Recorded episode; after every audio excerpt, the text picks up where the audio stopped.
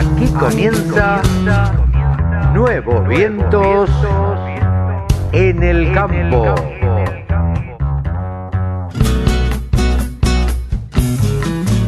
Hola, hola, hola, hola, ¿qué tal? ¿Cómo les va? Muy buenos días, buenas tardes, buenas noches. ¿Cómo andan? ¿Bien? Me alegro muchísimo. Una edición más de Nuevos Vientos en el campo por la radio del campo. www.laradiodelcampo.com. Usted lo escucha desde la computadora o si no se baja la aplicación al celular o a la tablet.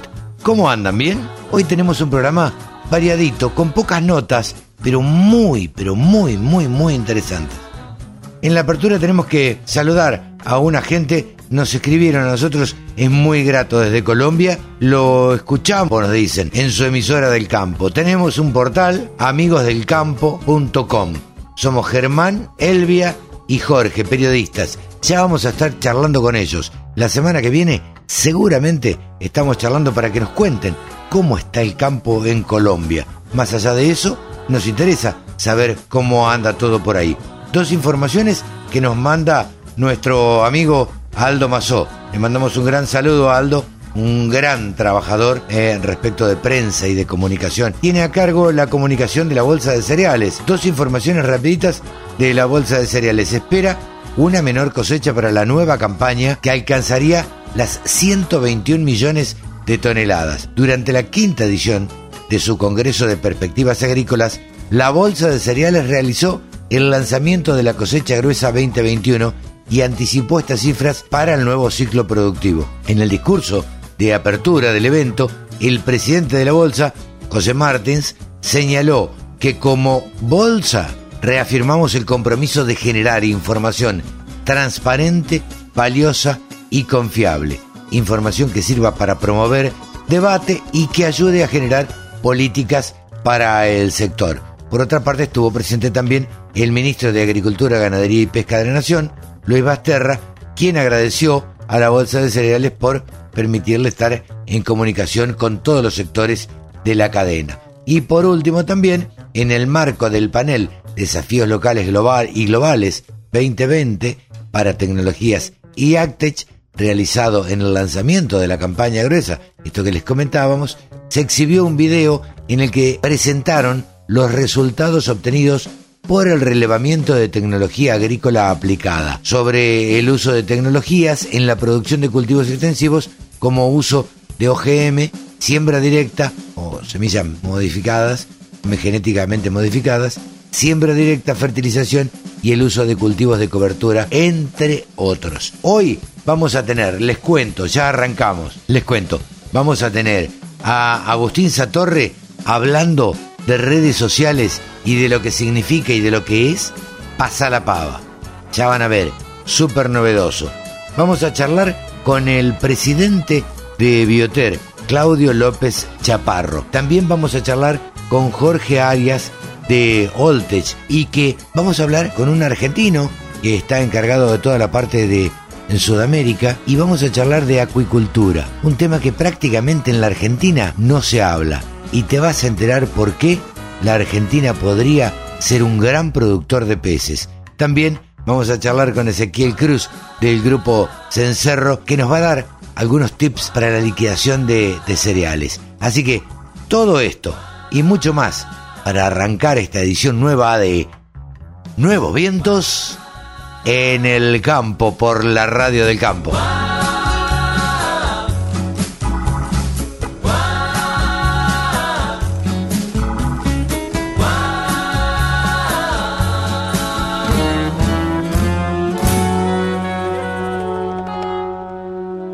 El sector que más ingresos le genera al país se merecía tener una radio www.laradiodelcampo.com. Agustín Satorre es eh, uno de los titulares, eh, es uno de los influencers del campo. Podríamos llamarlo así y presentarlo así. Tiene un, un, Instagram que es absolutamente exitoso y que a nosotros nos llama la atención. Agustín, ¿cómo estás? Buen día. ¿Cómo estás, Carlos? ¿Todo bien? Bien. Un gusto y, y gracias por, por la categoría de influencer, que ahí me inflaste un poquito, pero, pero bueno, Bueno. Está, está perfecto. Bueno, ustedes tienen un sitio o un usuario en, en Instagram que se llama Pasar la Pava. Contanos un poquito de qué se trata, cuál fue el objetivo, cómo lo crearon, por qué surgió esto. Dale, te cuento si querés como toda la historia de cómo lo pensamos y, Dale. hasta- y cómo fue que llegamos a esto. Dale. Nosotros, mi, con, con mi hermano y con un, un muchacho más que se llama Gastón, empezábamos a ver, digamos, de la imagen tan negativa que estaba teniendo el sector agropecuario, ya es una cuestión histórica, eh, con la ciudad. Como que había un desentendimiento o una falta de empatía entre los en- digamos, de la ciudad hacia el campo, que no lo podíamos entender y que no tenía sentido con lo que el campo realmente producía y generaba para el país, ¿no? O sea, todos sabemos que el, el campo genera el 70% de las divisas eh, de- de- de- del país. Entonces, ¿cómo, ¿cómo puede ser que haya tanto desconocimiento sobre esto? Y bueno, eh, empezamos a como a investigar, veíamos resultados de consultoras y demás, y hay una idea que es la de los productores o lo de los trabajadores de campo como multimillonarios que no generan trabajo, que lo único que hacen es sacar riquezas y que se lo quedan todo. Entonces, está, está claro, porque primero, bueno, si bien yo soy una persona de ciudad, toda mi vida viví en ciudad, sí tengo a mi padre que es ingeniero agrónomo, mi hermano tiene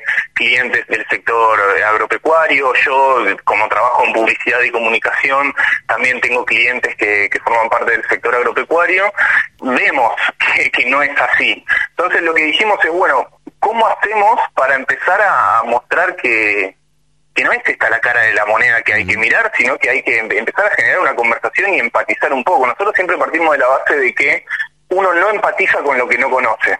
Nunca, En- nunca. nunca, si no lo conoces, Entonces- no, no, no puedes empatizar, no, no hay manera. Exactamente, la, la empa- la empatizar signi- y es identificarte con el otro y si uno no puede identificarse con el otro porque no conoce, no tiene las herramientas ni la información, nunca lo nunca lo va a hacer y lo va a ver como un extraño y al verlo como un extraño lo va a separar. Y lo que nosotros queremos es justamente generar un vínculo entre el campo y la ciudad y digamos, eh, empezar a mostrar cómo es realmente, cuáles son los procesos, cuál es la complejidad, cuál es, qué es lo que aporta, lo que no aporta, cómo es un productor de campo, que no es nada distinto al vecino que tenés al lado tuyo, nada más que vive en otro lugar. Entonces, empezamos como a hacer todo ese trabajo y ahí es que empezó a surgir la idea de pasar la pava, ¿no?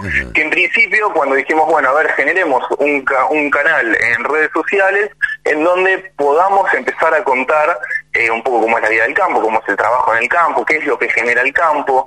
Eh, empezamos como con esa idea, después dijimos, bueno, pero ¿a quién le hablaríamos? Y la decisión que tomamos eh, estratégicamente fue hablarle a los más jóvenes. Primero porque son quienes más tiempo pasan en redes sociales y segundo que porque creo que son los que más posibilidades tienen de recibir esa información a través de redes sociales y, en- y a su vez divertirse y mirarlo e interactuar y demás, ¿no? Porque esas son las personas que más están consumiendo e- este espacio y que realmente más eh, ganas tienen de saber todo esto. Por lo general, las personas más grandes tienen como más legitimado el uso de eh, medios como televisión y demás. Y bueno, los chicos ya, eh, si vos le preguntás, el 90% de sus consumos mediáticos Es a través de las redes sociales y a través del celular. Sí, totalmente. Entonces, y la vida pasa por Instagram. Todo aquello, tengo hijos medianamente chicos, que te contestan, che, ¿está en Instagram? No, no existe. y no lo existe. buscan entonces. Claro, pero claro, es así. Yo le cuento a la audiencia que estamos charlando con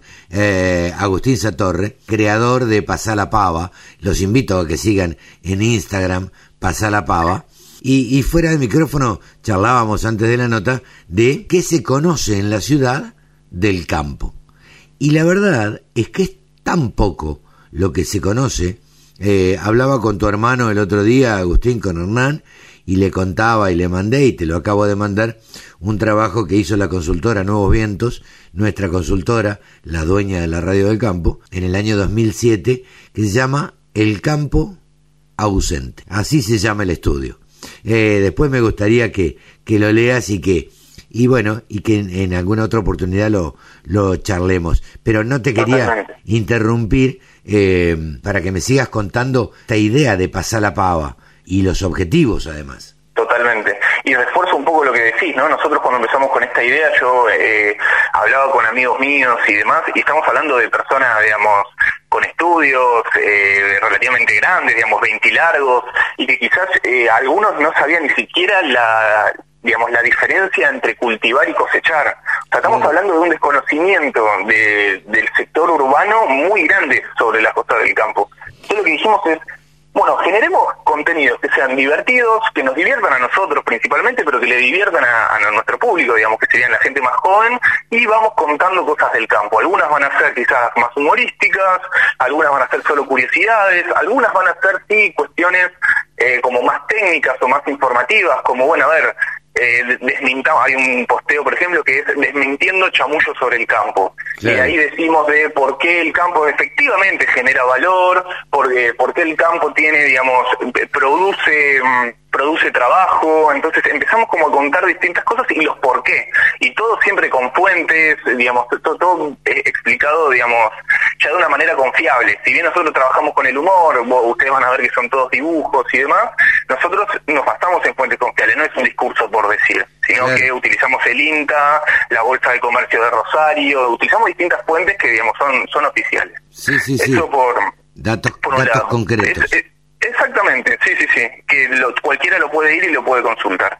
Entonces, bueno, ahí empezamos eh, a, comunicarlo, a, a, hacer los posteos, poco a poco estamos como creciendo, tenemos como un crecimiento constante que la verdad que, que es sostenido y que, consideramos que está muy bueno y cada vez lo que vemos es que hay más jóvenes, nosotros actualmente el 50% son menores de 23 años de los que nos siguen. Y, y cada vez, eh, digamos, comentan más, empiezan a, se empiezan a generar conversaciones, se generan también, que yo esto lo, lo veo como positivo, se generan... Eh, zonas de roces, ¿no? Donde las personas quizás dicen, bueno, pero el campo también genera esto, esto y esto, bueno, los discursos quizás que ya más conocemos, como las contaminaciones, el, trabajo negro y demás, y lo que te das cuenta es que cuando empezás a hablar con ellos y, y les respondes y les planteas tu visión y demás, cuando se hace de una manera empática, las personas escuchan y lo ven. Entonces, yo creo que hay necesidad de, generar diálogo con las personas, sobre todo con los más jóvenes. Cuando ese, ese espacio se da, es bien recibido. Totalmente. Eh, si no, en general es, una, es un ámbito de pelea, es un ámbito de discusión, donde el campo contamina, el campo, ¿viste? Entonces atacan permanentemente con mucho desconocimiento, por supuesto. Totalmente me parece que, es ahí, ¿no? Es, la, conversación se tiene que dar a través de la empatía y no desde el imponer una, una ideología. Cuando uno quiere defender una ideología por defenderla, lo único que hace es ampliar la tan famosa grieta que atraviesa cualquier, no solo lo político, sino cualquier cualquier área. Este, pero bueno, en, resumen, entonces, como para, porque quizás yo soy de hablar mucho, no, es, es, una red social, digamos, que, que está en Instagram principalmente, nuestro foco es Instagram, en donde nosotros subimos videos y animaciones y dibujos eh, contando cómo es la vida en el campo, curiosidades del campo, información relacionada al, sector agropecuario y la verdad que estamos contentos. A mí lo que más me pasa con, este proyecto es que me divierto pensándolo, hablando con los chicos para postearlo, viendo qué que sucede, viendo cómo la gente se relaciona. Eh, es algo que encontramos la manera de divertirnos y de hacer algo que creemos que, es correcto y necesario con, esta sociedad tan dividida en dos en este. Pasar la pava es, son curiosidades del campo contadas por bichos de ciudad. Esto está piola también, porque son curiosidades de, que se dan en el campo, contada por gente de, de ciudad, nacida y criada en, en la ciudad. Eh, desde ya, Agustín, de más está decirte que los micrófonos de la radio del campo y las redes, a las cuales obviamente te invito que, que las veas, están a disposición para lo que ustedes necesiten. Todos los que tenemos que ver con algo del campo, eh, yo creo que tenemos que potenciarnos, tenemos que darnos una mano entre todos para difundir todas las cosas que suceden en el agro. Totalmente, sí, sí, sí, opino lo mismo y, también te, digo a vos lo mismo, Carlos. Yo creo que toda información que no nos podamos pasar, comunicar y demás siempre va a ser, eh, digamos, positivo para, para el objetivo que tenemos, ¿no? Que, es algo tan simple como, como unir. Agustín, a disposición, ya te hice llegar eh, el campo ausente, utilícenlo, es un poquito viejo, es del año 2007, pero bueno, yo creo que no debe haber cambiado demasiado, yo creo que muchas de todas estas cosas que, que estamos charlando eh, tienen que ver con, con la educación. eh, con, con lo que nos enseñan en las escuelas, con lo que aprendemos, todo lo que nos dicen y, y demás. Así que, Agustín, éxitos con Pasar la Pava, estaremos siguiéndolo por supuesto y estaremos atentos a todos los posteos. Excelente, bueno, muchas gracias, muchas gracias y lo- los invito a todos a, a verlo, a opinar, a mandarnos un mensaje contándonos qué piensan y, y demás. Muchas gracias, Carlos. Un gran abrazo, que sigas bien. Un abrazo, nos vemos. Nos vemos. Agustín Satorre, titular de Pasar la Pava. 24 horas con contenidos del agro. Llegó la radio del campo. Dice la información que nos llegó que Bioter presenta su nueva línea de productos de limpieza e higiene para establecimientos de producción animal. Todos conocemos a Bioter como una empresa que se dedica a la fabricación de productos nutricionales para animales. Y nos sorprendió con esto porque dijimos, bueno, se habrá reinventado y hace productos de limpieza ahora. Pero estamos en comunicación ahora para que nos lo cuente eh, Claudio López Chaparro, el presidente de Bioter, y que nos cuente cómo es esto. En principio, ¿cómo estás? Te saludo, buen día, eh, Claudio, gracias por atendernos. ¿Qué tal, Carlos? Buenos días, mucho gusto. Gracias a ustedes por comunicarse. Yo estaba contando en la, en, en la apertura, todos conocemos a Bioter como una empresa de nutrición animal y que se dedica a hacer alimentos para animales. Ahora, nos llegó la información que decía, como título, Bioter presenta su nueva línea de productos de limpieza e higiene para establecimientos de producción animal. Ahora nos contás sobre eso porque enseguida lo que pensamos es, bueno, todas las empresas se tuvieron que reconvertir con el tema de la pandemia y todo, y ahora se dedican a hacer eh, productos de limpieza. Eh, pero no, resulta que son productos para limpieza, pero de, lo, de, de, de los propios lugares donde están los animales. Contanos un poquito. Sí, así es. En realidad esto es bastante más complejo. Esto surge de, de una inquietud de generar antibióticos, alimentos libres de antibióticos.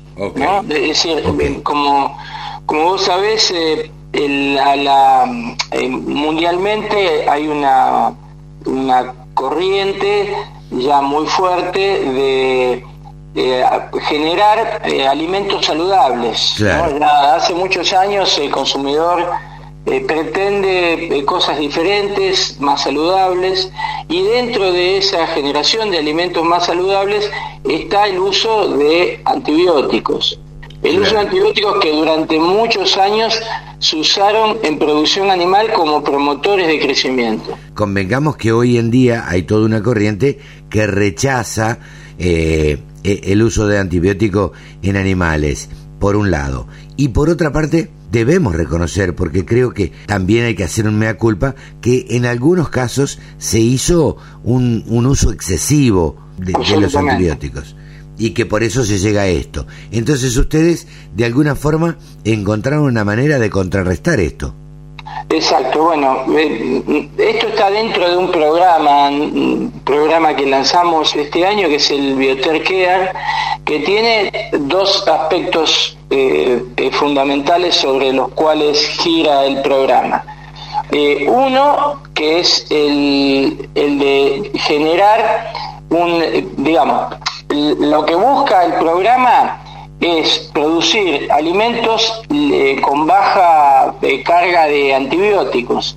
Entonces, por un lado nosotros trabajamos sobre la nutrición y por el otro lado sobre la bioseguridad. Son los dos ejes de trabajo que tiene el programa. Eh, Desde el punto de vista nutricional, el, programa está enfocado en la salud intestinal. Desde el momento previo del nacimiento del lechón, que comprende las etapas de la preparación de la cachorra que va a tener ese lechón, toda la etapa de gestación y lactancia, además de, los prim- de las primeras semanas de vida. El programa, desde el punto de vista nutricional, engloba estas, estas, eh, estas etapas de, producción del, del cerdo. Y por el otro lado, y ahí nos, nos vamos enfocando en esto que vos decías, está el tema de la bioseguridad, ¿no? Como la bioseguridad, que eh, es un, digamos, la bioseguridad lo que tiene son aspectos que lo que tratan es de prevenir la entrada de patógenos y la circulación interna de patógenos. Si yo consigo minimizar esa circulación, seguramente voy a tener una, granja con una bioseguridad superior, ¿no? Mira, yo siempre, eh, eh, ya que estoy charlando contigo, eh, hago referencia. Fuimos a ver una planta de bioter, yo no recuerdo dónde, con algunos periodistas, pero cerca de Buenos Aires, porque era relativamente cerca, no más de 200 kilómetros, eh, que el otro día en la presentación la nombraron, y la verdad que esa granja de cerdos, cuando nos hicieron pasar a ver los corrales de los cerdos y nos hicieron duchar, cambiar, dejar toda la ropa, ponernos ropa que nos daban eh, que estaba impecable. Yo dije, esto la verdad es que es pocas veces visto.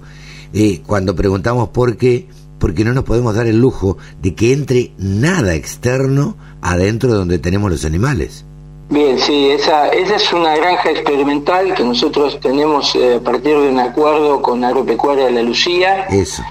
que es una empresa de primera línea del sector que trabajamos hace muchos años juntos y ya hace algunos años tenemos hemos firmado un acuerdo de colaboración en, en conjunto y ahí nosotros tenemos tres áreas de, de I D, de investigación y desarrollo, donde hacemos los ensayos necesarios para que un programa nutricional cuando sale al mercado esté absolutamente testeado. Ahí nosotros tenemos tres, eh, tres eh, zonas de, experimental.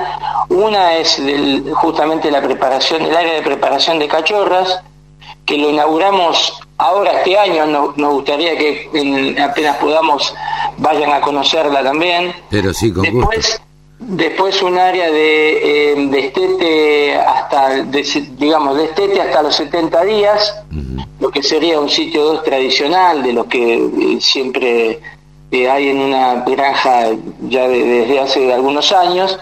Y después otra área experimental que es un win to finish, o sea, es un destete venta, que es lo que vos viste, que ya esto tiene más o menos unos cuatro años y ahí también ya eh, hace, es una, una unidad que tiene una capacidad para 1200 animales, o sea, tiene un N muy, muy alto que permite hacer ensayos con mucha potencia estadística, ¿no? Así que eso es, a lo que vos haces mención.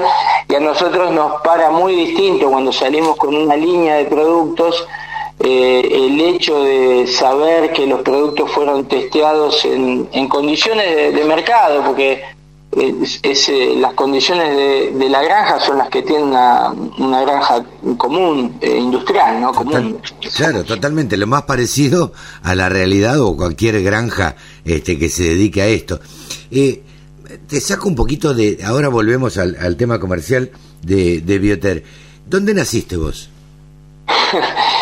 Eh, yo soy de, toda la vida de zona oeste, eh, de, Morón, y bueno, yo soy ingeniero industrial eh, ya desde hace unos cuantos años, del año 85 que terminé mi, mi, carrera y estuve siempre dedicado a la, a la nutrición animal. Ah, siempre, siempre te dedicaste a esto. Y, sí, y, y, ya hace, bueno, soy fundador de Bioter en el año 97 nos instalamos en Pilar y, después ya eh, en el año 2003 ya yo compro a, Molinos Río de la Plata, le compramos la, la planta que en ese momento elaboraba alimentos para la Paulina, para lácteos La Paulina. En, ese, momento era dueña de la empresa Molinos y eh, nosotros éramos proveedores de ellos para sus tambos y bueno, nos ofrecen comprar esa planta porque Molinos le vendía a Zaputo, la actual dueña hoy de Molfino La Paulina. Claro. Y ahí nos instalamos en el 2003, nos instalamos en eh, provincia de Córdoba, en Tío Pugio. En Tío Pugio. Vos sabés que a nosotros nos gusta en la radio del campo además de difundir todas las empresas, conocer también un poco la, historia y, hablar con los presidentes de las empresas y, y, dar un ejemplo de que en la Argentina, más allá de que reneguemos y que con este gobierno, con el otro gobierno, con la inflación, que con los impuestos, que con todo, hay empresas que son pujantes y, y se puede. Ustedes instalaron ahí en, en Tiopugio, tienen oficinas eh, eh, en Pilar, por lo que entiendo, la siguen teniendo todavía, y pero en Tiopugio está la parte central, digamos, ¿no? Sí, sí, sí, en, en Tiopugio, bueno, después que hacemos esa operación de compra, eh, renovamos todo el, equipamiento, hoy tenemos todos equipamientos nuevos, tenemos tres líneas de producción ahí, una para monogástricos, una para poligástricos, una línea para núcleos y lo que hemos montado ya hace unos años es un, un laboratorio que el año pasado hicimos una obra de remodelación y ampliación con equipos nuevos y montamos un laboratorio que bueno hace todos los análisis tanto de química húmeda como tecnología NIRS eh, de todos los controles de calidad internos. Nosotros tenemos eh, certificación de ISO 9001 y de GMP ya hace unos cuantos años. Eso, ese laboratorio da soporte a, toda esa estructura, además de dar servicio a todos los clientes que bueno acceden justamente a, esa tecnología para tener control sobre las materias primas que utilizan y, y, bueno es una de las de las patas de las empresas de nutrición no dar este servicio a los clientes claro te pregunto, ¿de qué, manera comercializan? ¿Tienen representantes? ¿Tienen...? Contame un poquito. Sí, tenemos eh, llegada a, nivel nacional a, todo el país, desde Jujuy, Neuquén, eh, Corrientes, San Juan, llegamos absolutamente a todas las provincias, tenemos una red de distribución y puntos de venta de, 23 a lo largo de, de todas estas regiones, sobre todo obviamente en el cordón central, ¿no? Sí, sí. Entre Pilar y Córdoba es donde más flujo hay, pero bueno, llegamos a todo el país. Tuvimos eh, la, oportunidad de ver la, la, presentación el otro día, el evento que realizaron online, obviamente, como se hace todo en este momento. En un momento vos dijiste que la alianza entre Bioter y MSC Shippers es el complemento perfecto para el programa Bioter Care cuyo objetivo principal es la reducción del uso de antibióticos. Además de todo lo que están realizando a nivel nacional, de la fabricación de alimentos y, y, de todo esto que, que hablábamos recién, hicieron una alianza en este último tiempo con una empresa internacional. Sí, eh, bueno, y ahí em, empalmamos todo. Dentro del, programa este que te decía, nosotros decidimos eh, eh, atacar, digamos, o, emprender ese camino desde una de una manera más integral, no, no ser proveedores de alimentos libres de antibióticos y tratar de generar una reducción del uso de antibióticos en, la granja, sino eh, ser mm, eh, ampliar la base de trabajo y eh, avanzar también sobre la bioseguridad. Entendemos que la probabilidad de éxito es mucho más alta cuando uno encara el desafío desde estos dos lugares. Entonces, eh, vimos la necesidad de eh, trabajar sobre bioseguridad. Eh, ahí en el programa nosotros lo que establecemos son protocolos de, bioseguridad para justamente alcanzar estos objetivos.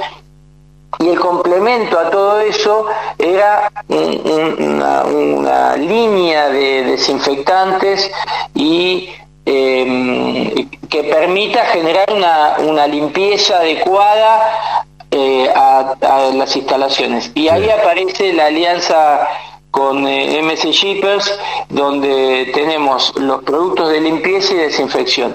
Hasta ahora hemos podido eh, disponer, en, tener en Argentina los productos de, limpieza, que son estos que, tenemos ya disponibles, pero pronto también tendremos los de desinfección.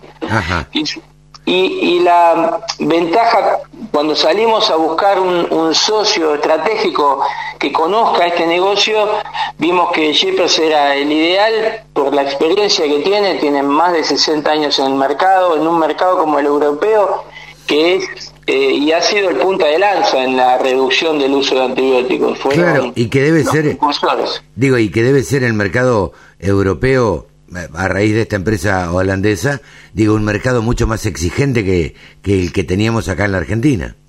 Bueno, sí, seguramente por, por la experiencia que ellos tienen, ¿no? Y, y la verdad es que vimos el complemento ideal, por eso es que terminamos de alguna manera, como decís vos, vendiendo eh, productos de limpieza, no solo para granja de cerdo, ¿no? Estamos hablando que estos productos se utilizan en, en establecimientos como tambos, filos, eh, granjas eh, avícolas, es decir, tiene un uso muy extendido. Sí, eh, convengamos que en principio lo, lo, primero, los primeros clientes seguramente van a ser las granjas de cerdos, pero después, bueno, sí, se va a ir ampliando en la medida que, que se conozcan todos estos productos, como contaba el otro día Pablo Testamayorini, eh, algunos de los muchachos, Carlos de la Torre, para qué servían los productos, que son artículos de limpieza con un poquito más de tecnología. Sí, sí, sí, eh, bueno, te, cuento, ahí tenés uno de ellos es el Top Phone, que es una es un producto eh, de limpieza, de es una espuma que vos aplicás con una, con una hidrolavadora esa espuma. Ese producto queda fijado a la superficie durante unos minutos y eso permite eh, desprender las adherencias que hay en, en la superficie. Entonces, después cuando vos pasás la hidrolavadora lavando con agua, la superficie queda totalmente limpia. Sí, sí. Entonces, después está el TNT Cleaner, que es un producto similar, también con, con, una espuma fuerte, potente, que es más para limpieza de vehículos. El primero es más para instalaciones, el segundo es para, es para vehículos. Ah, mira. Y el tercero, que es el High Wash, es un shampoo para ganado, o sea, para, eh, eh, para los cerdos o para las hembras cuando vos tenés que tratarlas eh, sanitariamente por alguna razón o moverlas de un sector a otro que está limpio y necesitas que, ese animal esté en condiciones. También sí, o cuando tenés que hacerle algún tratamiento o inseminar, por ejemplo. O, mover, ponerle a una sala de parto y que son productos biodegradables, son productos saludables también, que después cuando van a las lagunas no, no generan eh, ningún tipo de residuos. ¿no? Claro, claro. Y esto viene con una serie de kits de aplicaciones, una serie de... Claro. Eh, sí, antes de cualquier tratamiento, te decía, por ahí, antes de inseminar, por ejemplo, este, es, es donde tiene que haber determinada limpieza, donde tiene que haber mm, determinada este, inocuidad, bueno, eh, aparece este, este producto también. La verdad, Claudio, que nos sorprende, es una de las empresas que se dedica, bueno, a, liderando ustedes están de alguna forma la nutrición animal para bovinos, porcinos y, aves también. Eh, no puedo dejarte de hacer una pregunta como, como empresario, no te pido una opinión política, eh, porque no corresponde, sino ¿Cómo estás viendo en la Argentina en este momento? Más allá de la pandemia, digo, porque la pandemia irá a pasar en algún momento, ¿cómo estás viendo la situación de la Argentina para una empresa como ustedes o para una empresa este, de capitales nacionales que se esfuerza todos los días? Con, por un lado con incertidumbre, porque bueno, eh, esperamos que, que Argentina tome, retome una en algún momento una, un crecimiento de la economía, ¿no? Y, y, hasta que algunos temas políticos no se destraben un poco, eso parece un poco complejo, pero el sector nuestro tiene una dinámica que parece que, que fuera de otro, de otro país, ¿no? Sí, es real. El, sector eh, eh, agropecuario y agroindustrial y, y básicamente el, el, el tambo y la producción de cerdos y de carne, es como que parece que corriera por otros carriles y siempre hay una expectativa que se renueva y una necesidad de hacer cosas. Si nos quedamos eh, pensando en que no es el momento, que hay que esperar, yo creo que muchas empresas como las nuestras, que en los últimos años, a pesar de todo, han crecido, si nos quedamos pensando en la coyuntura, seguramente no, no, hubiéramos podido hacer nada. Yo creo que Sí, yo, creo que en un punto terminamos abstrayéndonos de la coyuntura y la y la corta y, pensando un poco más allá. Eh, me parece que es una, una línea de, pensamiento que deben compartir otras empresas como nosotros porque en los últimos años hemos crecido muchas empresas del sector, hemos crecido eh, a pesar de todo, te diría. y particularmente el sector porcino en los últimos años ha crecido mucho y ahora con la apertura de mercados internacionales también hay una expectativa positiva, a pesar de, esto que vos decís que, obviamente compartimos todos. y esperemos que en algún momento Argentina encuentre el rumbo, ¿no? Sí, sí, y tener un poco más de reglas claras y por ahí, qué sé yo, un tiempito de estabilidad no nos vendría mal. Un tiempito de tranquilidad y de estabilidad y demás. Claudio, la verdad que eh, me encantó charlar con vos, da, da gusto hablar con eh, presidentes de empresas, eh, nada, que se presten y que, y que se hayan hecho de abajo, como digo yo, y que hayan empezado de a poquito con una fábrica chica y que hayan ido creciendo y que les haya ido muy bien. Y a nosotros, la verdad que nos gusta contar este tipo de ejemplos porque en última instancia, es la historia de la Argentina. Yo por otro lado digo siempre, y tal vez coincidirás conmigo, que el sector agropecuario en este país es un sector privilegiado. No hablemos ya de la pandemia, donde el sector no, no paró en ningún momento. Yo digo siempre, viste, las vacas hay que ordeñarlas todos los días, a los cerdos hay que darle de comer todos los días porque si no se mueren, eh, lo mismo las gallinas, eh, digo, y sembrar hay que sembrar cuando viene la época de la siembra y cosechar cuando hay que cosechar. Con lo cual el campo no puede parar, darse el lujo de, de parar. Ha sido y está siendo el motor de la economía en este momento el sector agropecuario. Y la verdad que es un gusto pertenecer a este, a este sector. Felicitaciones por todos estos nuevos emprendimientos y bueno, las, los micrófonos de la radio del campo eh, están a disposición para cuando, cuando gusten. Gracias Carlos y los felicito porque la verdad que eh, la propuesta que tienen es buenísima, llegar a, todos lados a través de, de la tecnología como lo hacen es, es, un mérito. Así que te mando un abrazo muy grande y gracias por la comunicación. Gracias. Claudio López Chaparro, presidente de Bioter en los micrófonos de la Radio del Campo. La Radio del Campo. La mejor información del agro con la mejor música las 24 horas. Bien, y ahora estamos en comunicación con Ezequiel Cruz del Grupo Cencerro.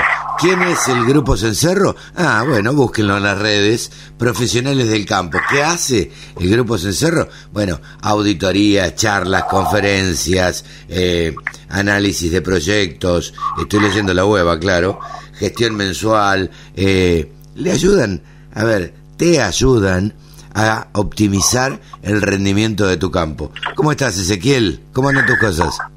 Buenas, Carlos, muy bien. Buena descripción, ¿eh? Interesante descripción. Bueno, yo digo, eh, la gente que está para asesorar está. Yo siempre le digo a mis clientes: mira, yo estoy para cuidarte la plata. Te cobro para cuidarte la plata. Eh, y me pareció, lo, lo, lo definí algún día así, y me pareció que eso es lo que hago este, porque al asesorarlo eh, trato de que la plata de, de, mi cliente, eh, supongo que lo, mismo debe pasar con los tuyos, eh, rinda más y sea más, más óptima. Digo, me parece que esta es una descripción que todos debiéramos hacer. Lo que asesoramos es hacerle rendir la plata al cliente, cobrarle por eso. Totalmente, ahí, y ahí la parte de interpretación, ¿no? Interpretar lo que el cliente hoy está necesitando, el productor está necesitando, y uno también dentro, obviamente, de lo que es su, su campo técnico, nosotros en este caso ayudamos a administrar y a gerenciar la parte económica financiera de las empresas agropecuarias, y sobre ese mundo nos movemos y, y siempre tratamos de, de, hacer eso, ¿no? Como vos decís, Carlos, de interpretar eh, y orientarse a, hacer que, sea más eficiente, que a fin de cuentas es, cuidarle el bolsillo al productor. Vi una encuesta por ahí eh, en, en Twitter donde hablaban de las liquidaciones de granos. Eh, contame un poquito eh, cómo surgió esta, esta encuesta, por qué la hicieron, cómo fue toda esta historia. Totalmente, bueno, gracias. Ahí, ahí la verdad, a nosotros, a nosotros mismos también nos sorprendió el, punto y quedamos bastante quedamos bastante desconcertados en el inicio y después en el, en el final ahí con los resultados. Pero te cuento un caso que nos pasó hace poquito menos de un mes con un productor de, Buenos Aires, no a decir la zona para no comprometer a nadie, eh, en donde le estábamos haciendo la gestión mensual, ¿no? Una cosa que dijiste al principio que nosotros hacemos, la gestión mensual que es, bueno, ir realizando todo, cómo se va la plata, cómo entra la plata, cómo cómo cambian ahí los, los activos de las empresas agropecuarias, cómo están el tema de las deudas, los bancos, etcétera. Y bueno, llegando a, lo que era el análisis, eh, eh, lo que hicimos fue meternos con eh, las liquidaciones de, grano y certificados de grano, de, claro, de camiones, este productor agrícola había entregado a, su acopia, a su cooperativa, ¿no? Entonces, una de las cosas que nos dijo este, este productor, que, que nosotros lo apoyamos en la gestión, pero la verdad es que él sabe muchísimo, ahí nosotros le acompañamos en la pata técnica, pero él sabe que tiene un olfato enorme, por eso el productor hace más de 30 años, eh, no dijo, che chicos, miren, miren eh, la parte de liquidación de grano que yo acá olfateo algo que está raro. Bueno, ah. nosotros hicimos una auditoría sobre esas, sobre esas liquidaciones de grano, Carlos. Perdóname, eh, Ezequiel, cuando, cuando este productor te dice, del cual no vamos a decir el nombre, cuando a vos te dice, eh, pongámosle la mirada, porque tiene olfato, obviamente, porque conoce, porque eh, porque desconfía un poquito. Cuando te dice, pongámosle la mirada en la liquidación de granos, ¿qué te está queriendo decir? Che, me parece que acá me están pasando. o sea, lo que me está diciendo es, yo, creo que ahí sentido no hay que, no hay que maljuzgar a nadie, ¿no? O prejuzgar a nadie. Sí. Pero lo que, lo que a fin de cuentas lo que nos está diciendo el productor es, che, según mi ojo de productor, yo saqué más camiones, yo saqué más kilos del campo y eso no se condice con el canje que hice con eh, los insumos que, compré y la plata en efectivo que recibí en la cuenta bancaria. O sea, básicamente nos está diciendo eso, Carlos. Claro, claro, claro. Este, y además eh, es una tarea, me parece a mí, vos me dirás seguramente lo contrario. A mí, si yo tuviera un campo, decir que tengo tres macetas nada más, pero eh, eh, digo, se me haría bastante incontrolable. Porque ¿cuántos camiones salieron? Yo no estaba en el momento de la cosecha. ¿Cuántos camiones salieron? Eh, ¿Cuántos fueron al acopio? ¿Cuántos fueron al puerto? ¿Cuánto vendí directo? ¿Cuánto le dejé a la ah, digo, ¿eso, ¿esa parte es fácilmente controlable? Y es un montón. O sea, la realidad es que cuando cuando pasás, cuando haces escala, cuando, te, cuando tenés eh, varias hectáreas, estamos hablando, no sé, de 1500 para arriba, se vuelve un poco incontrolable a menos que estés todo el día con un Excel en la mano y, eh, en, la caja de la camioneta controlando. Mm. Estamos hablando a veces, no sé, más de 500 liquidaciones y certificados, o sea, que son papel por papel que uno tiene que ir auditando, ¿no? O sea, es un tema eh, que es complejo en ese sentido, ¿no? Ok. ¿Y, y, y vos qué sugerís hacer ahí? Bueno, y entonces, a ver, te, te, sigo el hilo de la historia. Agarramos, y hicimos, básicamente uno lo que trata, lo que, lo, cómo se hace una auditoría en términos prácticos para el productor que nos está escuchando y dice, che, estoy escuchando la charla de Ezequiel y, de Carlos y quiero ver qué me sugiere la gente del Grupo Santarro. Bueno, lo primero es armar armarte un, un, un, estado de situación de lo que de lo que vos pactaste con, con la cooperativa, el precio, la humedad, el flete, si en algún camión lo tuviste que acondicionar, o sea, armarte lo que lo que se pactó en el momento, ¿no? Y después contra eso, controlarlo con las liquidaciones, que son los documentos oficiales que después te va a mandar la cooperativa y te va o te va a mandar el acopio de la empresa con la que comercializaste los granos. Me parece que atando esas dos puntas tenés la pata atada de la situación y después hay que cruzar y hay que, y hay que decir, che, a ver, mi, mi camión habían salido con tantos kilos y acá yo veo que hay kilo de menos. ¿Qué pasó con esto? Y capaz que, a ver, es probable que, la copia de la cooperativa, la empresa que comercializa, en ese momento del año tenga camiones entrando todo el tiempo. Y capaz se confundió con el camión que vino de atrás. Seguro. Acá no estamos diciendo que nadie es malo, ni nadie es... Pero bueno, eh, qué sé yo, son, son temas, ¿no? Entonces, ¿cómo seguimos? Le hicimos la auditoría. Claro. ¿Cuándo le hicimos la auditoría? ¿Cuándo sacamos lo- el dato certero de, de cuál era? eh, bueno, había de todo, eh, había de todo, pero estábamos hablando de más de 150 mil pesos de diferencia, ¿no? Ah. De, de, de, de- de- que, que un- va sumando un, un puchito de acá, un puchito de allá, claro, cada liquidación, cada certificado tenía algo, y bueno, estamos ahora en la fase final de, de esta auditoría, pero bueno, la cuestión es que cómo llegamos a la encuesta. El productor nos dice, chicos, ustedes se asombran con esto, yo lo viví toda la vida. Decir Claro. que este año lo, lo tengo ustedes, pero, pero ¿saben los años que hubo que yo llegaba y decía, bueno, ya fue? Eh, o sea, hay tanto que la verdad no me puedo detener, porque cuando empiezo... Cuando me quiero poner a mirar esto ya me arranca la fina y cuando no empiezo a eh, eh, tengo algún es contratista además así que tiene tiene tiene que hacerle algún laburo a un externo entonces eh, no, no podía nunca parar la pelota. Pero no dijo, vayan ustedes que andan, bueno, nosotros viste, Carlos, que ahí Sí. en las redes sociales como vos. Muy estamos activos en las redes. Muy activos. dijo, no dijo, vayan a preguntar. Y, Claro. y preguntamos, Carlos, ¿y sabes cómo salió el dato cuando preguntamos a los productores agropecuarios cuántos habían tenido problemas con las liquidaciones de grano y habían notado que había diferencias que los desfavorecían? Claro. Eh, y a ver, convengamos que en, esta, eh, en estas diferencias, como hablábamos, creo, la última vez que charlamos hace dos fines de semana, eh, este tipo de diferencias es mucha plata. Digamos, cualquier, cualquier puchito en el campo es mucha plata. Eh, porque vos me decís 150 mil pesos de diferencia y por ahí eran 5 kilos de un camión, 20 kilos de otro, 30 kilos de acá, 30, 50 kilos de allá. Y la verdad es que a la vez que juntaste todos esos kilos, después lo traducís a dólares, eh, ves la cotización y es un montón de plata.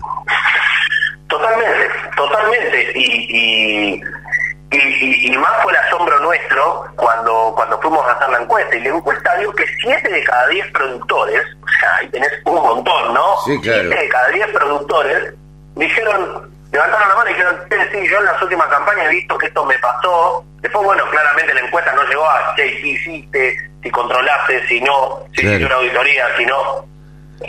Perdón, pero la, la realidad ahí es que eh, hay una beta hay una beta súper importante no nosotros siempre ahí lo que decimos con con Juan con mi socio con Juan Ballester Sí. eh, cada vez que, que trabajamos eh, con algún cliente lo que decimos es está bueno o sea es, es, es interesante el, el contexto nacional el contexto argentino donde pa- puertas afuera tanqueras afuera hay un lío bárbaro retenciones impuestos cada vez la presión impositiva es mayor yo entiendo el enojo de los productores porque de hecho yo también me enojo cuántas veces se enoja Sí, todos claro. nos enojamos ahora Sí, sí. puertas o tranqueras adentro se pueden hacer un montón de cosas para uno poder mitigar ese tema de eh, bueno de ser más rentable de cuidar más el bolsillo como vos decías al principio entonces me parece que ese es un poco el mensaje que nosotros queremos dar no Eh, fantástico. eh, Vos, vos con esto me estás eh, dando de alguna manera un diagnóstico. Está diciendo, a ver si yo interpreto bien, que hay que que el productor agropecuario,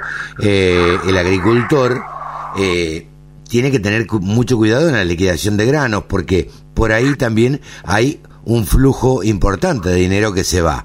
Ahora, ¿qué hacer? Porque nosotros, digamos, yo lo puedo comentar en la radio. Ahora, ¿qué le sugerimos que haga al productor? Bueno, sí, a ver, acá hay dos caminos, ¿no? Nosotros siempre decimos que la auditoría se paga sola, porque cuando encontrás ta- tales diferencias, eh, el servicio de auditoría que te puede hacer un, un administrador agropecuario, que te puede hacer el Grupo también, es, eh, es, eh, eh, marginal al lado de lo que de lo que se puede llegar a recuperar con este tipo de, prácticas. Eh, nosotros siempre lo que decimos es, o se mandan a, entran en, las redes sociales de Cencerro y ahí hay algunos pasitos concretos como para poder rebosar una auditoría y, y hacerla individualmente, o directamente, Carlos, nos, nos llaman y, nosotros nos ponemos a disposición, o algún administrador agropecuario amigo eh, o conocido de- del productor seguramente va a poder hacer este trabajo eh, y, y me parece que eso es un poco la solución, es bastante práctica, ¿no? Sí, estaba pensando eh, en la culata del camión cuando uno carga animales, ¿no? Eh, estaba pensando, digo, ¿cómo, ¿cómo controlás los kilos que tenés en cada vaquillona que vendés, o en cada novillo que vendés, o en cada vaca? Digo, Totalmente. digo Esto, ahí también la tiene que haber un flujo.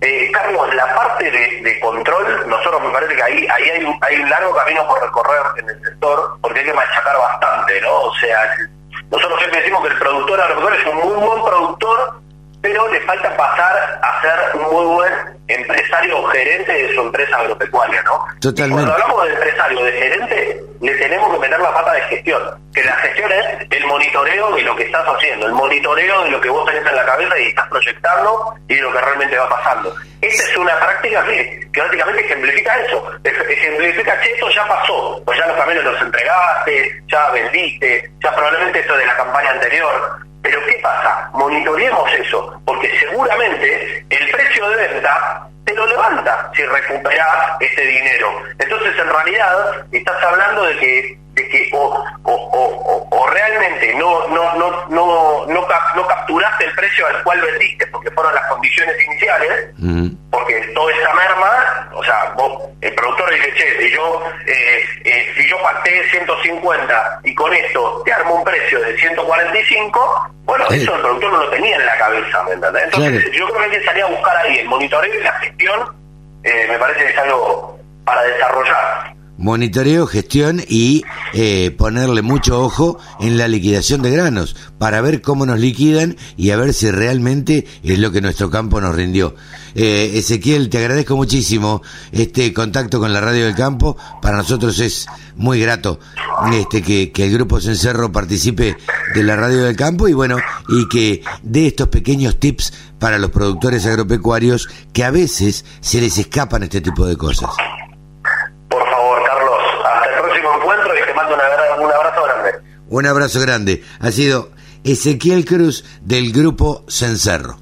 www.laradiodelcampo.com La radio que te acompaña a las 24 horas. Saben ustedes que Jorge Arias es uno de los eh, gerentes que tiene o directores para Latinoamérica, la empresa Oltech, radicada en la Argentina. Hemos hablado muchísimo y ustedes escucharán a lo largo del día en la radio del campo eh, publicidades y algunos podcasts de la empresa Oltech en, en la radio del campo. Estamos con Jorge Arias, casi ya podríamos decir un amigo de la casa, porque hemos charlado dos o tres o cuatro veces con él, y teníamos ganas hoy de hablar de un tema que había dejado picando, eh, cuál es la piscicultura. Hola Jorge, ¿cómo estás? Gracias por atendernos. ¿Qué tal, Carlos? Bien, bien, todo bien por acá. Bueno, me alegro. Jorge Arias, nacido en la Argentina, eh, radicado en Estados Unidos actualmente. ¿Cómo, cómo- en principio, para no entrar de lleno, cómo, cómo están viviendo esto de la pandemia en Estados Unidos? Dependiendo de los estados, como sabés, este, este es un lugar, eh, un país muy federal, así Sí. que hay alternativas eh, de acuerdo a cada estado y, por supuesto, el tema de los contagios, este, cada gobernador, digamos, este, eh, decide qué hacer. Bueno, en el caso particular, en Kentucky, este, la cosa está más o menos controlada, aunque se estima que está estamos llegando al pico, imagínate, Claro. hace rato que estamos diciendo que llegamos al pico, este es el segundo pico, pero bueno, tengo dos hijos en la universidad en este momento, en distintas universidades de Indiana, y, eh, que es otro estado, y, y- y los dos están en clases presenciales, aquí también, pero las escuelas primarias, secundarias todavía no, en fin, es muy, muy, muy variado, te diría, dependiendo del, del estado en donde vivís, ¿no es cierto? Pero un hombre de ciencia como vos, ¿qué, qué significa un, un virus como este? ¿Qué, qué, qué te moviliza? Eh, que haya aparecido algo que no conocíamos y que por el momento no podemos controlar. Es interesante la pregunta porque depende de, depende de, de cómo lo mires, ¿no? Eh, virus aparecen todos los años, ¿no es Sí. cierto? Algunos más peligrosos que otros. Eh, y yo tengo, por mi trabajo, tengo la posibilidad de, de interactuar con científicos, con, con, con médicos, eh, con, ¿no? con personal de la salud, con, con, con, con gente de comercio, con gente que está en el negocio farmacéutico, y cada, cada opinión es, es una opinión distinta, ¿no es cierto? Ahora, en este caso en particular, yo pienso, este, vos me preguntás mi opinión, que es un virus más, un virus más este, que, que obviamente llegó con una característica de ser súper infeccioso, bueno, obviamente eh, hay que afrontarlo y la, única forma de afrontarlo científicamente es creando vacunas, ¿no es cierto?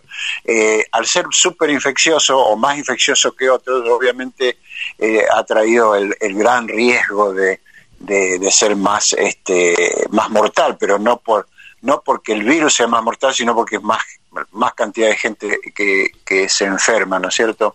Y sabemos muy poco, y yo, me la paso escuchando radio o leyendo noticias todo el tiempo también, este, y vos ves que siempre hay algo nuevo que aparece, como la, ahora se está hablando de las mutaciones, este, se está hablando de que el, vivo, el, virus se avivó y no quiere ser tan fulminante, y entonces está más pacífico tratando de infectar sin matar. Este, y es loco porque cuando uno se pone a pensar este, eh, estamos hablando de algo que no vive, ¿no? De algo, una, materia inerte supuestamente, pero que tiene una, una inteligencia extraña que nosotros no conocemos, este, que hace que la, esa, esa, esa entidad eh, se modifique genéticamente para, para seguir sobreviviendo. Es una cosa muy loca porque no tiene eh, nuestra conciencia, nuestra inteligencia, no puede conectar un ente este, que sea tan dañino y que en realidad no esté definido como algo viviente. Es, casi es científico, filosófico y, hasta religioso, es una mezcla de muchas cosas. Totalmente, la verdad que es, es una cosa rarísima y, y por momentos la, la ansiedad eh, a mí me hace pensar, digo, pucha, pero pasaron seis, ocho meses o, o diez meses ya casi de que aparecieran los primeros síntomas en Wuhan, en China, o, los primeros infectados, y todavía no se pudo encontrar una vacuna o un antídoto contra, contra este virus. Y por otra parte uno se entera de tantas cosas distintas, disímiles, Jorge, porque conozco casos, como conocerás vos, de una persona que se contagió en una familia y no se contagió nadie más. Qué raro esto, teniendo contacto, durmiendo con su mujer, su mujer no se contagió y esta persona sí, una persona allegada, a personas que las agarra con mucho dolor de cuerpo o con determinadas características, y esto podría explicarse desde las defensas de cada uno, pero ahora se habla de menor carga viral, de esto que, que decías vos, de que el virus estaría siendo un poco más leve, con lo cual uno podría inferir que, que el virus está muriendo también. Eh, yo creo que ahí hay muchas componentes y acabas de mencionar unas cuantas. Eh, bueno, lo, también depende de la predisposición del paciente en este caso o, del infectado, ¿no es cierto? Eh, y ayer, antes de ayer salió nueva información sobre, la sobre los diabéticos o la gente con sobrepeso, que son, este, el, virus los afecta mucho más que a una persona saludable, o sea, lo cual no es nada exótico porque también el virus, otros virus hacen, hacen el mismo efecto, si sos más sensible obviamente vas a ser más propenso a tener problemas. Pero sí es muy muy eh, muy variado el tema. El tema vacuna también también es un tema interesante. Ahora hay como 70 o 80 compañías y vacunas dando vuelta por ahí eh, ninguna de ellas todavía está aprobada. Está el tema político que se le agrega a todo. Aquí en Estados Unidos obviamente se ha transformado el uso de máscara o no en una, en una, en una situación política, ¿no es cierto? Si sos pro-Trump, eh, no usas máscara y si, si no sos pro-Trump, usas la máscara, como si eso tendría algo que ver con, con el problema de la, infección. Eh, bueno, yo te cuento que en, la familia, mi hijo ha tenido coronavirus. Este, pero no está con nosotros, está en la universidad. Lo aislaron, dio positivo porque sabía que estuvo en contacto con gente contagiada, fue, se hizo ver, se hizo testear, le dio positivo, lo encerraron en su casa, a él y a cuatro chicos más, vivían en una casa de ocho chicos, cinco de ellos estaban positivos, se quedaron en la casa, los otros tres fueron enviados a otro lugar a vivir. 15 eh, días después lo volvieron a revisar, le dieron de alta. Bueno, todo lo que pasó en términos sintomáticos fue simplemente perdió el, sentido del olfato y el sabor. Claro. Y, este, y un poco, y un poco de, de dolor de cabeza, eso es todo lo que le pasó. Pero ya ves, desde eso a ser asintomático o a tener obviamente serios problemas eh, de salud, ¿no? Con implicancias mortales, por supuesto. Es- Sin es duda. muy loco. Tengo, tengo un amigo cercano eh, que hablé hace un ratito y me dijo, todavía no recuperé el gusto. Y hace un mes que lo tuvo. Jorge, bueno, nos desviamos como, como, siempre. Todo gusto charlar de, de este tipo de cosas y tener diferentes opiniones de gente de la ciencia. Pero una de las, de las cosas que, por las cuales yo estaba interesado en charlar contigo era porque vos viviste mucho tiempo en la Argentina, hiciste tu, tu carrera de estudiante acá, después tenés una larga trayectoria afuera y sos un estudioso de la piscicultura. Así es. Contanos un poquito, Jorge, ¿qué desarrollo tiene la piscicultura en la Argentina? Vos venís muy seguido. ¿Qué desarrollo tiene, si tiene y si podría tener en todo caso? Bien, sí, te cuento que viví en China y viví en Tailandia también. Y bueno, justamente la razón de mi, de mi presencia en aquellos países fue justamente el tema eh, acuícola. Acuícola. Eh, eh, en Argentina eh, el, desarrollo es, eh, es mínimo, es incipiente. Hay, hay buenas intenciones, no hay un desarrollo grande de, la industria, ni siquiera está en las estadísticas, ¿no? Este, eh, por supuesto, la acuacultura tiene su, este, su auge histórico y, presente en, en- en Asia. Los países asiáticos este, producen el 90% de la, de la acuacultura del mundo, ¿no? Eh, tengas una idea. Quiere decir que el 10% está repartido en el resto del planeta Claro. y nosotros ni figuramos como- en Argentina ni figuramos como una actividad detectable, digamos. Sin Claro. embargo, hay, hay emprendimientos individuales, personales, familiares, eh, que han sido exitosos y lo siguen siendo, ¿no es cierto? Ah, mira. Por lo general, la acuacultura se desarrolló en el mundo con, con subsidios, con apoyo de gobiernos, con, o por una necesidad imperiosa de alimentar a su gente. China, eh, China produce el 80% de, de, de la piscicultura mundial, imagínate. Es decir, o sea, esa gente, esa gente come pescado desde hace siglos y Japón también tiene una cultura eh, acuícola importantísima, no solo en la parte de, de la cultura, si- sino también de la parte de la captura, ¿no es cierto?, de la pesca. Ajá. Este, de hecho, de hecho tenemos muchos pescadores este, asiáticos este, merodeando nuestras aguas este, Sí, en Argentina. sí, sí, y, y cada tanto nos encontramos con que hubo una persecución y, y esos eh, buques factorías, eh, bueno, se meten en, en, en- en la cuenca argentina, ¿no? ¿Qué diferencia hay entre piscicultura y acuicultura?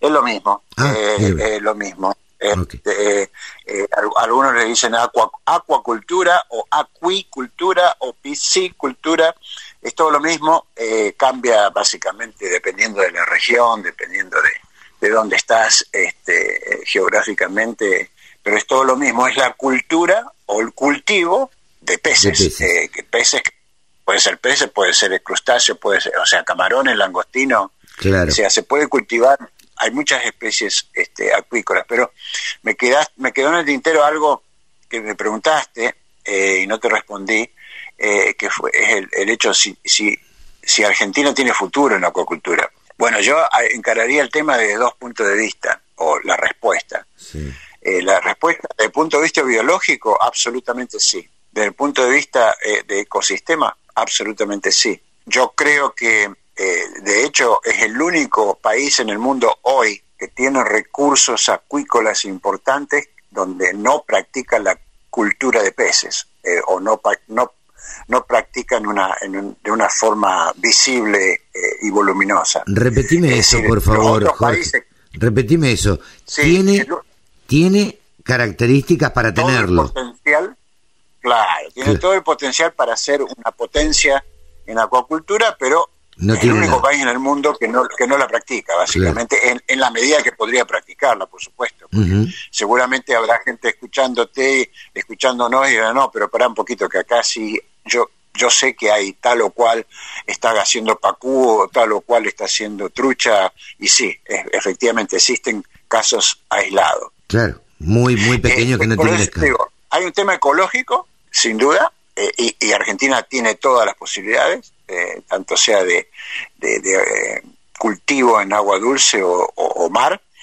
Y después hay un tema comercial, hay un tema de marketing, que a veces los produccionistas bueno, no, no, no nos metemos en el tema de, del comercio. Y bueno, los produccionistas queremos producir cosas. Por supuesto tenés que complementarlo con, sí, bueno, voy a producir algo, pero tengo que, eh, alguien lo tiene que comer, ¿no es cierto? Entonces, quizás eh, para desarrollar el tema acuícola habría que tomar una, una aproximación al problema de, muchos puntos y bueno, nosotros tenemos que acostumbrarnos a comer más más este peces, ¿no? El, argentino no no este no está acostumbrado a eso.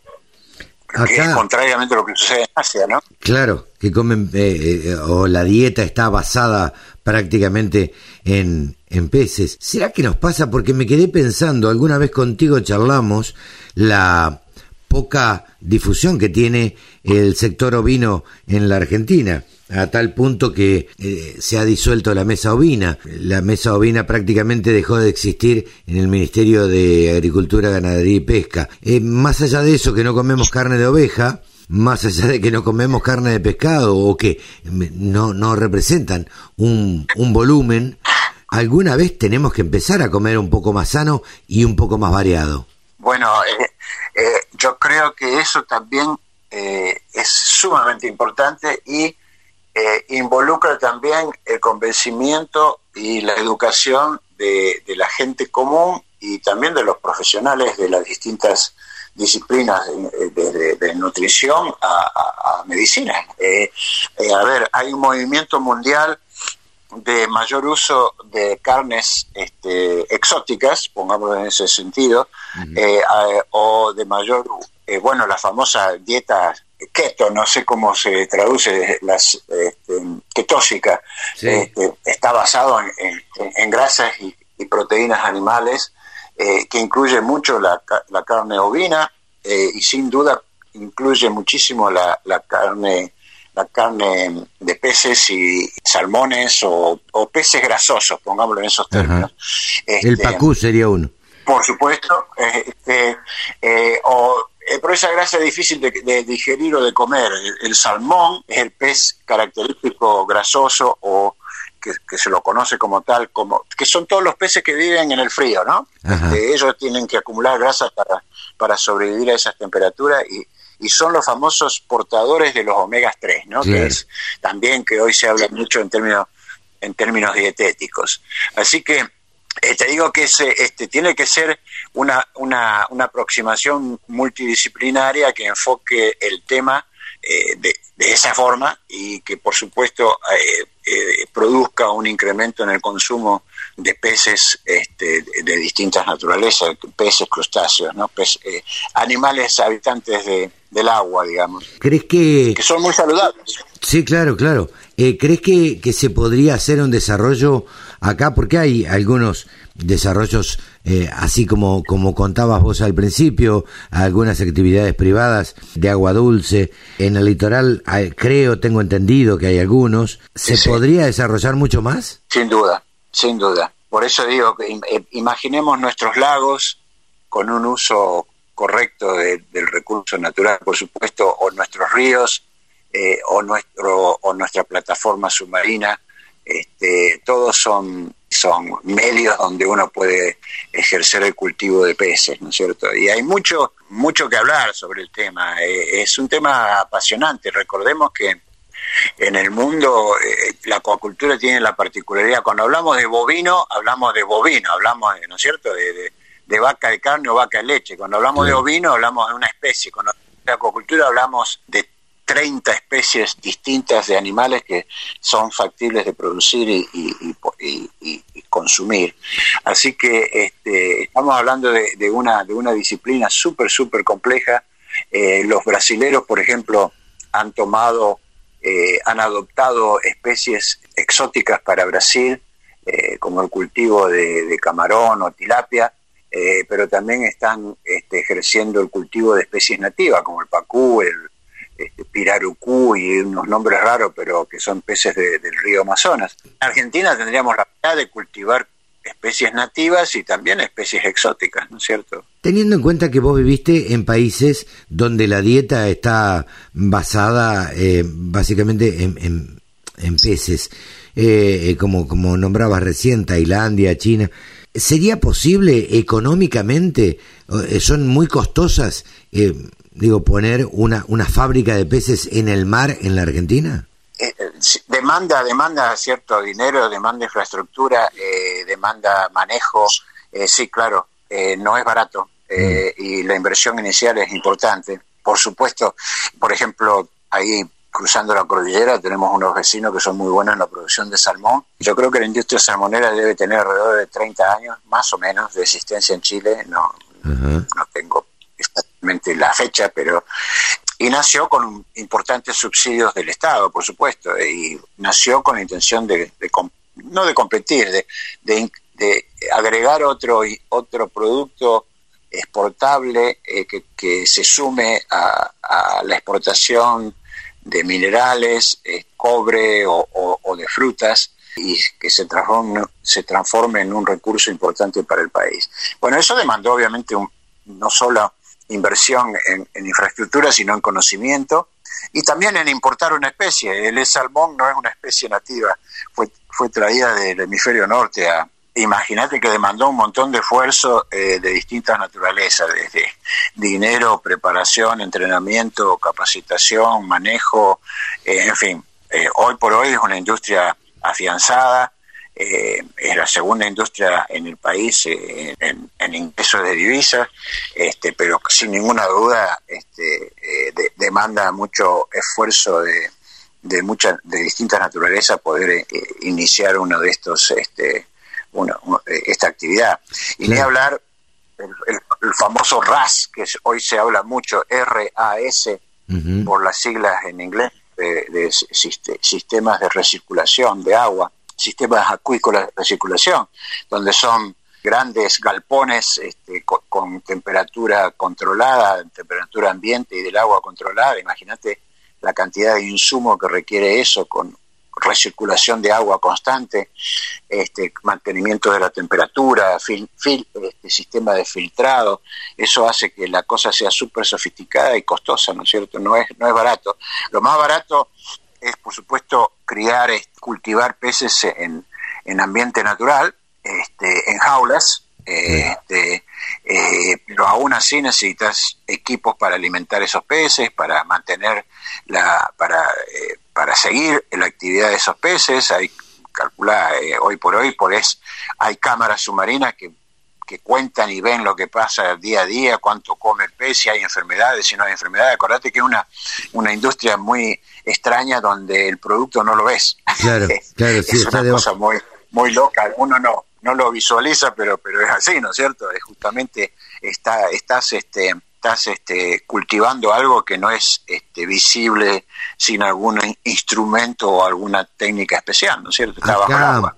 Acá el único ejemplo que tenemos es en un supermercado, eh, en la celadera se ve congelado el pacú que viene de una marca, de una marca de, que, es conocida en la Argentina por la yerba. La, verdad que no tengo claro cuál, cuál es la marca de yerba, sino la, la diría pero es una marca conocida de yerba que, que podría ser... Rosamonte. Ah, Rosamonte, Rosamonte. Rosamonte, bueno, tiene en, en las góndolas de, de algunos supermercados, tiene los, los pacú, este, que son muy ricos y que uno tiene que ir a comerlos a, a Rosario o para arriba. Acá en Buenos Aires puede conseguirlos también en un supermercado, eh, cosa que es bastante eh, llamativo. Digo, ahora yo no veo que tenga salida, no, no, insisto en esto que, que charlábamos recién, no tenemos la cultura de comer pescado, mucho menos pescado de río, y bueno, y en eso habrá que trabajar también. Ahí en Chaco hay una, una, unidad de producción de pacul, la gente de Las Palmas, este, que tienen su propio frigorífico y tienen su propio su propia boca de expendio, de, expendio de, del pacú que ellos mismos producen. Este, y entiendo que es una actividad súper rentable para, para esta gente y, tienen un manejo muy interesante del cultivo de pacú porque lo rotan con el cultivo de arroz. O sea, hay muchos emprendimientos interesantes, muy copiables, ¿no? Que podrían implementar. Y, nuevamente, por ahora, obviamente, mientras no haya mucha oferta, la demanda va a estar siempre a, full, ¿no es cierto? va, a consumir todo lo que se produce, ¿no? Bueno, yo como aquí en Estados Unidos voy al supermercado, y, si hoy voy al supermercado de la esquina, este voy a conseguir camarón argentino, locamente, ¿no? Pero no, camarón es cultivado, el camarón. Sí, fabuloso, excelente, excelente producto muy conocido en el país, aquí, en Estados Unidos, se lo encuentra todo el año, no es barato, es un producto caro y es un camarón pescado en, en, nuestros mares, ¿no? Eh, acá le dicen camarón, en las traducciones sería camarón rojo, ¿no? O langostino rojo, de excelentísima calidad. ¿Y, eh, eh, este ¿Está procesado acá en Argentina también, Jorge? Sí, yo entiendo que sí, sí, es, eh, puede ser procesado en Argentina, eh, congelado y llega a, llega, a, llega a Europa y llega a Estados Unidos. Algo que inclusive el argentino común no sabe eh, de esto. yo, de hecho, yo no lo sabía hasta que lo encontré en el supermercado del barrio, digamos. Claro. Sí, es raro. Llamó la atención el otro día y fue noticia peras cosechadas en Argentina que se venden en Estados Unidos luego de haber pasado por Tailandia. Entonces, claro, una, cosa de locos que se, se encontraran peras argentinas en Estados Unidos importadas por Estados Unidos de, de Tailandia. Una cosa bastante extraña para nosotros. Jorge, la verdad que es un gusto charlar como siempre contigo eh, nos desasnaste de un tema que se conoce poco y que se habla muy, muy poco acá en la Argentina. Entiendo que tal vez no haya capitales y que estén dispuestos a hacer ese tipo de inversiones hoy en día, porque deben ser, son como, como charlábamos recién, inversiones costosas y que bueno, por el momento nadie estará dispuesto a, hacer este, este tipo de inversión. Eh, sí, la gente que empieza a, a hacer algo de acuacultura lo hace con sus propios recursos, eh, obviamente gente que está en la actividad agrícola de alguna manera, este, y, dice, bueno, voy a ver qué pasa con esta actividad. Por supuesto, como no hay una, una conciencia, una cultura de consumo de peces o de la manufactura o procesamiento de peces, el que quiere tener algo de éxito tiene que tener bastante dinero y eh, suficiente capacitación para decir, bueno, voy a hacer el pez, luego lo voy a procesar, luego lo voy a embolsar, luego lo voy a vender sea, tenés que hacerte cargo de, toda la cadena de valor, ¿no es cierto? Para poder tener éxito. Un poco en broma, un poco en serio, una vez que agarraste, agarraste viaje, una vez que hiciste la inversión inicial y cubrís toda esta cadena, esta cadena de valor, haces dinero. Claro. ¿No es cierto? Sin ninguna duda. Pero pero el arranque no es fácil, por supuesto. Jorge, muchísimas gracias, muy amable como siempre. Te deseamos que estés muy bien y que y que no y que no llegue la pandemia por ahí por donde estás y bueno, y deberemos seguir cuidándonos todos y en tanto seguiremos charlando por teléfono. Bueno, gracias Carlos, gracias a vos, a tu, a tu, audiencia y la seguimos cuando quieras. Un gusto. Jorge Arias, director de Oltech para Latinoamérica. Eh, siempre conversa con nosotros. Muchas gracias y muy amable. Gracias. La Radio del Campo. Única emisora con programación 100% agropecuaria.